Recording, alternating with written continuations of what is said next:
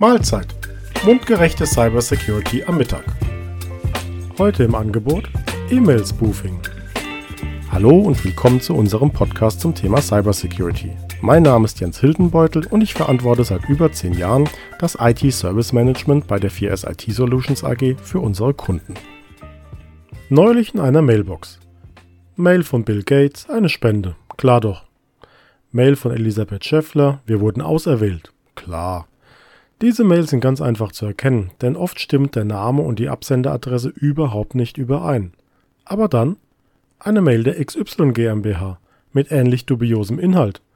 Absendername und Domäne stimmen aber, der Inhalt nicht. Wie kann das denn sein? E-Mail-Konto geknackt? Es ist leider viel banaler. Wollten Sie schon immer einmal Bundespräsident werden oder Bundeskanzler oder Weihnachtsmann? Mit E-Mail ist das überhaupt kein Problem, leider. Unsere E-Mails basieren auf dem SMTP-Protokoll. Das steht für Simple Mail Transfer Protocol und stammt aus dem Jahr 1982. Ja, es hat sich weiterentwickelt, aber ein Grundproblem aus den allerersten Entwürfen hat sich erhalten. Sicherheit wird nicht berücksichtigt, das wird zu einem späteren Zeitpunkt geschehen. Das dürfte dann auch der Grund sein, warum wir uns täglich mit etwa 60 Milliarden Spam-E-Mails herumschlagen müssen. Bei der Entwicklung von E-Mail hat man sich selbstverständlich an echter Post orientiert, schließlich funktioniert die ja schon seit Jahrhunderten. Und noch heute zeigen Bezeichnungen wie Envelope, also Briefumschlag, von einem weiteren Problem, das auch bei der echten Post existiert. Der auf dem Umschlag stehende Absender muss nicht zwingend der tatsächliche Absender sein.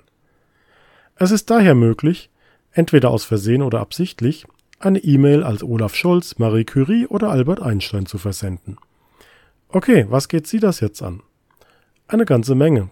Denn wenn keine Vorkehrungen getroffen werden, ist es prinzipiell möglich, Spam oder Schlimmeres auch in Ihrem Namen zu versenden. Wie gesagt, Sicherheit kommt irgendwann vielleicht. Später.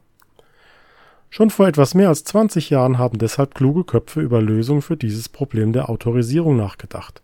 Der Plan war, dass E-Mail-Server eine E-Mail nur annehmen, wenn der absendende Server nachweisen kann, dass er auch dazu befugt ist. Nur wenig später kam auch der Gedanke auf, dass man den Teil der E-Mail verschlüsselt, der den Absender enthält, und nur der Schlüssel eines autorisierten Servers passt dazu. Und wie immer in der Welt der IT war das Ergebnis fast vorhersehbar.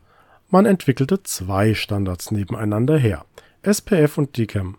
Und falls die Reiferen unter uns jetzt an die Formatkriege wie VHS und Betamax denken oder DVD plus R gegen DVD minus R, dann gratuliere ich. Sie haben recht und das Ergebnis war eine sehr zögerliche Einführung dieser Standards, weil jeder fürchtete, auf das falsche Pferd zu setzen. Seit mittlerweile fast zehn Jahren sind diese beiden Verfahren um ein drittes ergänzt worden, DMARC. Und immerhin unterstützen die meisten modernen Mail-Server mindestens einer dieser drei Verfahren. Das bedeutet, dass selbst der Berliner Flughafen BER schneller gebaut wurde, als vernünftige E-Mail-Sicherheitsmerkmale allgemein eingeführt wurden, insofern man bei 14 Jahren Bauzeit noch von schnell sprechen kann. Okay, wir haben also mittlerweile E-Mail-Server, die sich absichern lassen. Wo ist also das Problem? Das Problem besteht darin, dass bei vielen Anbietern diese Schutzmaßnahmen händisch aktiviert werden müssen. Und viele meiner so geliebten PC-Onkels haben von SPF, DKIM und DMARC schlicht überhaupt keine Ahnung. Also sehen kleine und mittlere Unternehmen mangels externer Kompetenz oft dumm aus der Wäsche. Wie schlecht die Akzeptanz dieser Verfahren aber auch bei Konzernen ist, sehe ich leider regelmäßig, wenn ich sogar Statusmails der Telekom einsammeln muss, weil selbst dort keine sauberen Einträge gesetzt sind. Und das, obwohl SPF und DIMARC kostenlos sind. Dabei könnte man gefakte Mails drastisch eindämmen, wenn man sich eine Viertelstunde Zeit nimmt, diese Sicherheitsfeatures zu setzen. Und das geht so. Man verschafft sich einen Überblick, welche Server eigentlich Mail für Sie versenden dürfen also klassischerweise Ihr Mail-Service und vielleicht noch der ein oder andere Newsletter-Versender und die Software der Buchhaltung. Diese Server werden nun in einer kleinen Textdatei eingetragen und veröffentlicht, so dass diese öffentlich einsehbar ist. Wenn nun E-Mails von firma.de bei irgendeinem Server eintreffen, wird dieser prüfen, ob der Server des Absenders in dieser Liste steht. Andernfalls wird er die E-Mail einfach ablehnen. Gegen Spam hilft das leider nicht, aber es hilft Ihren guten Ruf zu schützen, wenn sich plötzlich niemand mehr als Sie ausgeben kann und Spoofing als potenzieller Angriffsvektor wegfällt. Übrigens, während SPF lediglich blockt, geht DMARC noch einen Schritt weiter und bittet Server zu verpetzen, wenn gefälschte E-Mails entdeckt oder geblockt werden.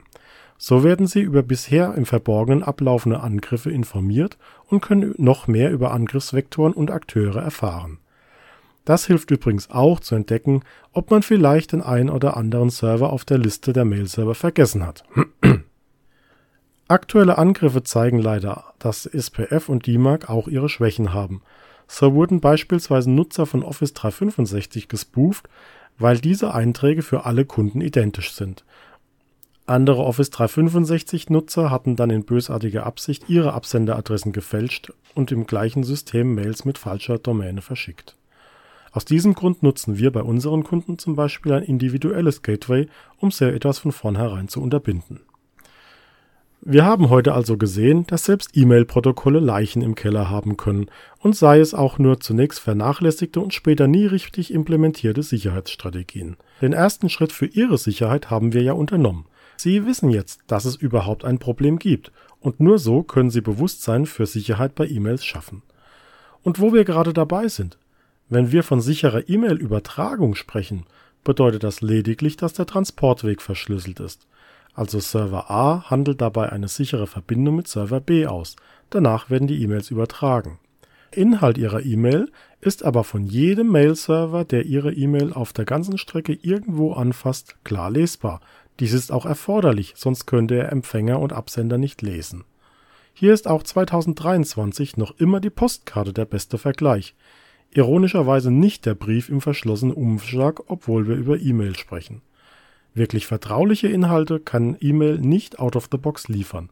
Da benötigen Sie andere Lösungen wie S-MIME oder besondere Gateways. Aber dies ist ein anderes Thema. So, das reicht für heute, sonst wird ja noch Ihr Essen kalt. Ich wünsche Ihnen eine gute Zeit und stehe für Rückfragen und Anregungen gerne zu Ihrer Verfügung. Alle Informationen zur Kontaktaufnahme finden Sie im Infobereich diesen Podcast. Über ein Abo würden wir uns freuen. Guten Appetit!